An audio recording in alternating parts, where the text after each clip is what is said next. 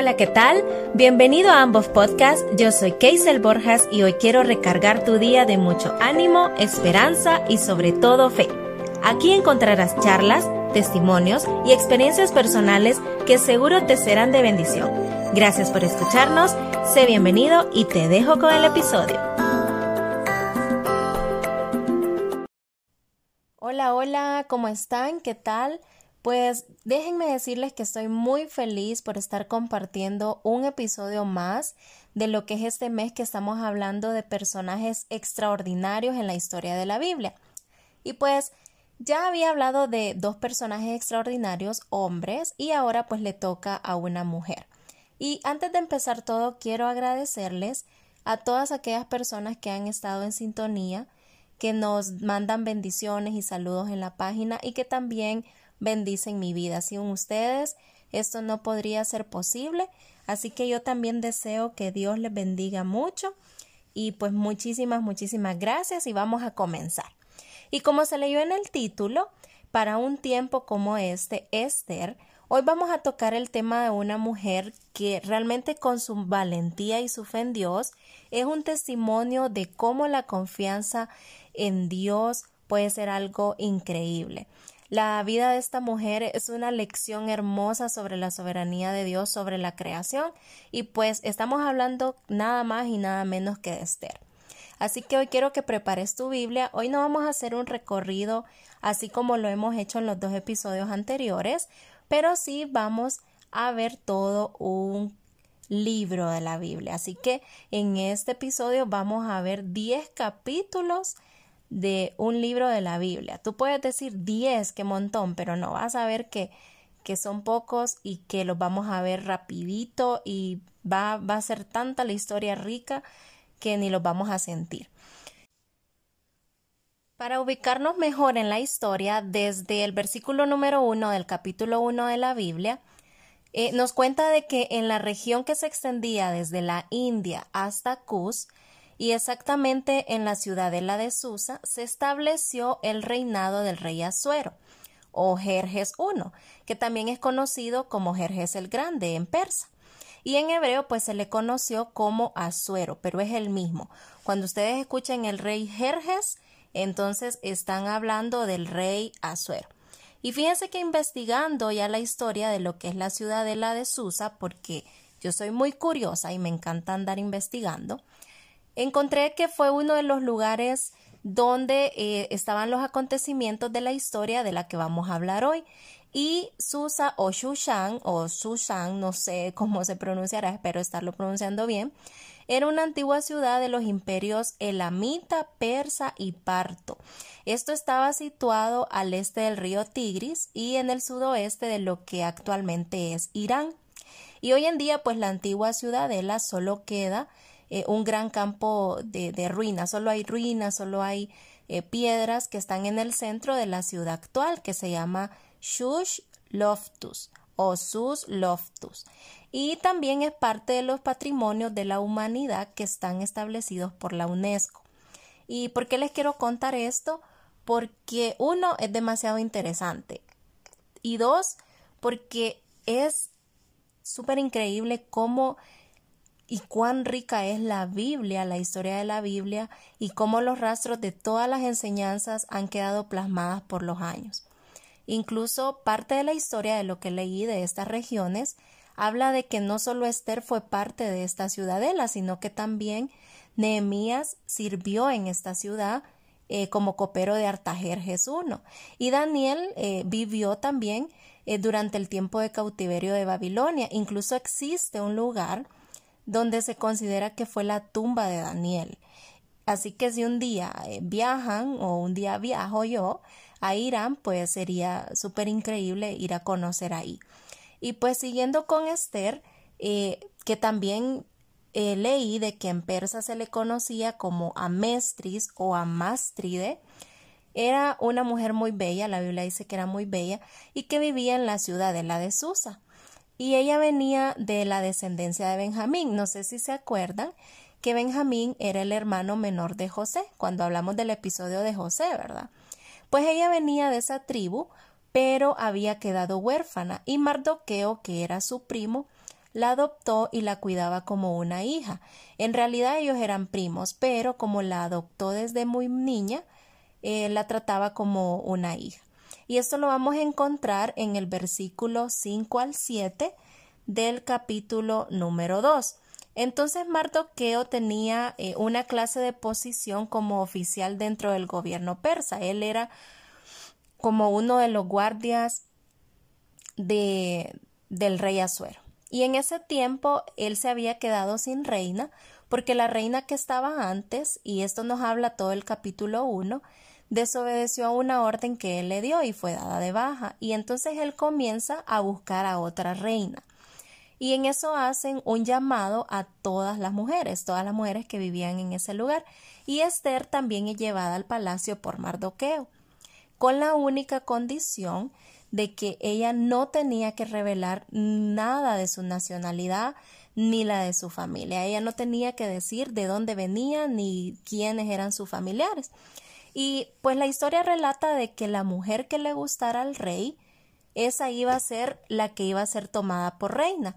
Y yo ya me imagino todo ahí como un concurso de belleza y, y la Biblia nos menciona de que las preparaban por un año entero un año en el que ellas llevaban tratamientos de belleza. Y no sé si me estarán escuchando algunas mujeres ahí, pero se imaginan ustedes, mujeres, un año entero consintiéndonos la piel, el rostro. Eh, a mí que me fascinan mucho los productos de belleza, pero en cuanto a faciales, en cuanto a jabones, yo no soy mucha de maquillajes y bases esas cosas, la verdad que ah, ni sé qué, qué es primer ni, ni esas cosas pero me encanta mucho lo que son lo que son cremas, jabones, todo eso. Y yo me imagino que el solo hecho de, yo me pongo ahí en los pies ahí de, esas mujeres y con el solo hecho de, de, estar un año en esos tratamientos ahí con aceites, porque la Biblia dice que pasaban seis meses con perfumes y seis meses con aceites y cremas y todas esas cosas. Entonces digo yo, que solo con el hecho de estar un año ahí, que me estén consintiendo la piel, yo ya me hubiera sentido feliz. Pero ese no era el propósito de Esther, obviamente, ¿verdad? Entonces, la Biblia dice de que Esther impacta tanto al rey que se termina convirtiendo en la reina, en reina de 27 provincias que abarcaban desde la India hasta Cus, porque esas eran las provincias que dominaba el rey Azuero.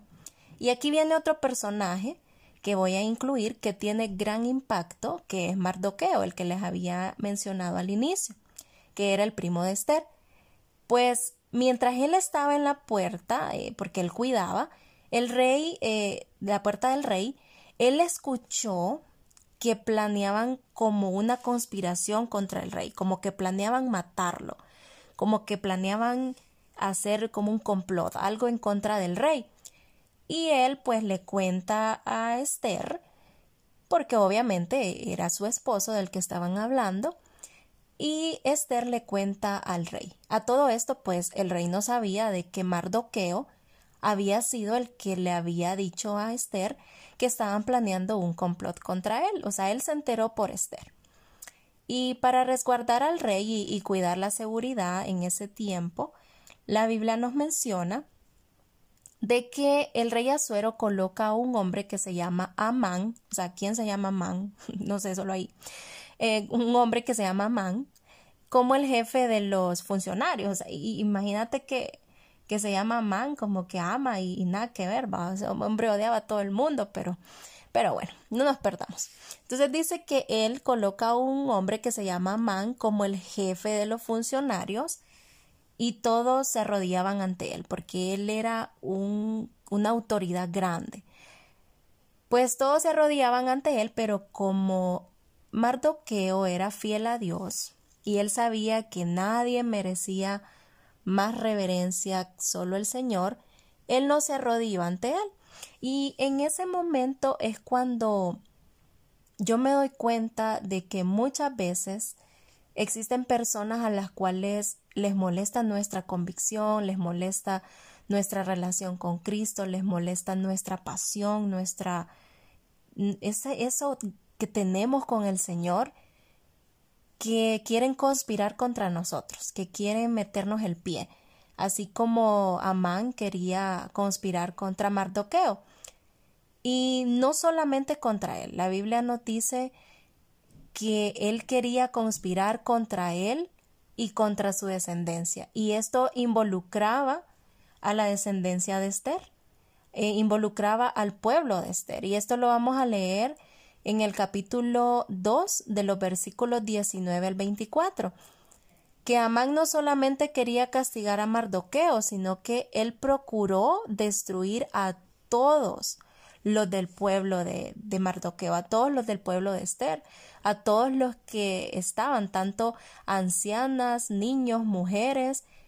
Y entonces, como el rey Azuero no sabía de, de, la descendencia de, de Esther, él no sabía la nacionalidad ni quiénes eran su familia, pues la palabra dice en Esther 3:6 de que el rey le permitió a Amán hacer lo que él quisiera y que él podía hacer con respecto a, esa conspiración contra la familia de Mardoqueo lo que él se le viniera en gana.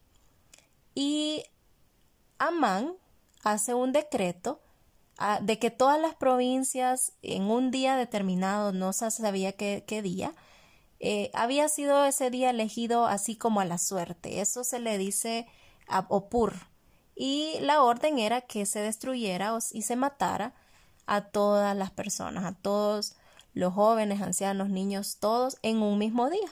Era un día al azar que iban a agarrar para que ellos no supieran y pues ese día los iban a matar a todos. Y luego en el capítulo 4, cuando Mardoqueo se entera de todo esto, eh, su corazón se llenó de miedo, se llenó de tristeza, se llenó de luto, y cuando Esther va a hablar con él, porque ella se entera de lo que sucedió, ella comienza un tiempo de ayuno y oración y ella decide presentarse ante el rey. Y déjame contarte que en esos tiempos la historia relata de que no era tan sencillo presentarse delante de un rey. No era cualquiera el que se presentaba adelante y no era así como que era imposible, pero sí se seguía un protocolo y aunque fuera la reina, ella debía presentar un permiso, seguir un protocolo. Y es más, cuando Esther se acercó al rey, ella estaba literalmente arriesgando su vida. Sin embargo, Esther obtuvo gracia delante de los ojos de él y también delante de los ojos de Dios. Y ahí es donde ella reconoce que lo primero antes de presentar su petición era acercarse en ayuno y oración al Señor. Y esto te lo quiero leer literalmente en el versículo 16 del capítulo 4 que dice, Ve y reúne a todos los judíos que están en Susa y hagan ayuno por mí. No coman ni beban durante tres días, ni de noche ni de día. Mis doncellas y yo haremos lo mismo. Entonces, aunque es en contra la ley, entraré a ver al rey y si tengo que morir, moriré. Esther ahí nos demuestra y wow, ¿cómo, ¿cómo lo demuestra ella? De que si tomamos una decisión, primero debe estar ligada a la luz de la palabra de Dios y pedirle el respaldo a Él también. Porque ella se dio cuenta de que la bendición iba a venir con el respaldo de Dios. Ella sabía que lo que iba a pedir era algo grande, que lo que iba a realizar era algo que solamente lo podría lograr con el respaldo de Dios. No sé si vos alguna vez has hecho cosas por tu propia prudencia y no las has orado antes de ellas o no has ayunado antes de ellas. Y Esther decidió que antes de ir donde el rey, un rey humano, ella tenía que ir donde el rey de reyes y señor de señores y poner en las manos de ese rey su petición y ahí es donde ella recibió la gracia del rey, una vez que ella pone primero su petición delante de Dios. Y cuando ella está ahí, ella pide un banquete y un banquete para invitar a Amán. Y algo que es chistoso eh, es que Amán, y esto lo vemos en el, en el versículo 12 del capítulo 5, algo chistoso es que cuando se le invita a Amán a ese banquete, él sale con una actitud tan prepotente y esto se los quiero leer en el versículo que les había comentado y dice, Amán añadió, aún la reina Esther no permitió que nadie, excepto yo, viniera con el rey al banquete, el banquete que ella había preparado. Y también para mañana estoy invitado por ella junto con el rey. Ay, o sea, ¿verdad? Sea, nadie excepto yo iba a ir. Nadie. Perdón, ¿verdad? Imagino yo a, a este Amán y con una actitud como, o sea, ¿verdad? Miran, entienden que solo yo voy a venir. Sin embargo, ni sabía lo que le esperaba. Y algo increíble de esta historia es que, lejos del chiste, porque sí me dio risa, lejos de eso, este hombre tenía planeado una destrucción para la familia de Esther y la familia de Mardoqueo. Él estaba planeando el mal, él estaba planeando la destrucción para esta mujer. Y en un momento yo creo que él llega a pensar que su plan está avanzando al 100%, porque él quería humillar a Mardoqueo, él quería matar a la generación de este hombre porque si él mataba al pueblo de, de, de Mardoqueo, también estaba matando al pueblo de Esther, aunque él no lo sabía. Y, y si lo mataba, no solamente se iba a ir el pueblo de Mardoqueo, también se iba a morir Esther, porque ella también tenía parte en el pueblo de este hombre. Y, y sabes, a veces así es el diablo. El diablo hace artimañas en tu vida, él mueve todo lo negativo para poder conspirar contra vos, porque Él te quiere humillar, Él te quiere poner en mal, Él te quiere destruir, Él quiere destruir tu descendencia, tus hijos, los hijos de tus hijos, Él quiere robar tu bendición, Él quiere sacarte del camino, Él quiere robar tu propósito. Eso ha sido lo que Él siempre ha querido desde el día que naciste. Pero algo hermoso es que Dios siempre cambia el destino de aquello que tal vez el diablo quiso establecer para vos. Y aquí se muestra el plan perfecto de Dios, que no importa lo que el enemigo quiera hacer con vos, te quiera robar, te quiera quitar, él no va a poder robar el propósito que Dios ya estableció desde un inicio para tu vida. Y en el capítulo número 6, el rey encuentra una noticia que dice que habla de que él se da cuenta de que Mardoqueo había sido el que les había dicho, el que se había enterado de aquellos que querían conspirar contra él y lo querían matar. Y entonces en eso el rey llama a Amán porque él quería honrar la vida de Mardoqueo. Y aquí viene otra vez este hombre que me da risa, pobrecito. Porque Amán creía que el hombre que iban a honrar era él él tenía un, problema. Después vamos a hablar de Amán, porque sí, pobrecito. Pero él tenía un problema y él pensaba que todo giraba en, él, que al final su destrucción y todo lo que él tenía planeado, él se iba a lograr. Y entonces el rey le dice que él quiere honrar al hombre que él honró. Y como Amán creía que era él ese hombre al que iban a honrar, él le dice que la manera en la que tienen que honrarlo. Y lo chistoso es que le salió el tiro por la culata, porque como él pensó que era para él, no se dio cuenta que era para Mardoqueo. Y el rey, ya esto lo vamos a encontrar en el versículo 11 del capítulo número 6, manda a Amán a que honre al hombre que más odiaba. Cuando Dios honra tu vida, hasta el diablo tiene que obedecerle. Y qué bonito eso. Y ya en los capítulos siguientes, pues la palabra de Dios nos habla de cómo en el banquete, el banquete que había invitado a Esther Amán, en el que salió todo creído y nada que ver, Esther intercede por su pueblo eh, porque ya tenía una condena de muerte. Y como esto había sido a causa de Amán, es ahí donde el rey toma la decisión de exterminarlo. Y otra cosa que me deja como perpleja es que cuando toma la decisión de exterminar la vida de Amán, lo matan en la misma horca que Amán había predestinado para Mardoqueo. Y luego Esther vuelve a interceder por su pueblo porque aunque Amán ya se había muerto, el decreto que él había dejado todavía seguía en pie. Y en el capítulo 9 ya nos habla de cómo el pueblo triunfa, cómo ellos se hacen libres, ellos rompen la condena que tenían y al final obtienen la victoria, debido a la oración y a que Esther intercedió por ellos. Esther se atrevió a interceder por ellos, a cumplir su propósito.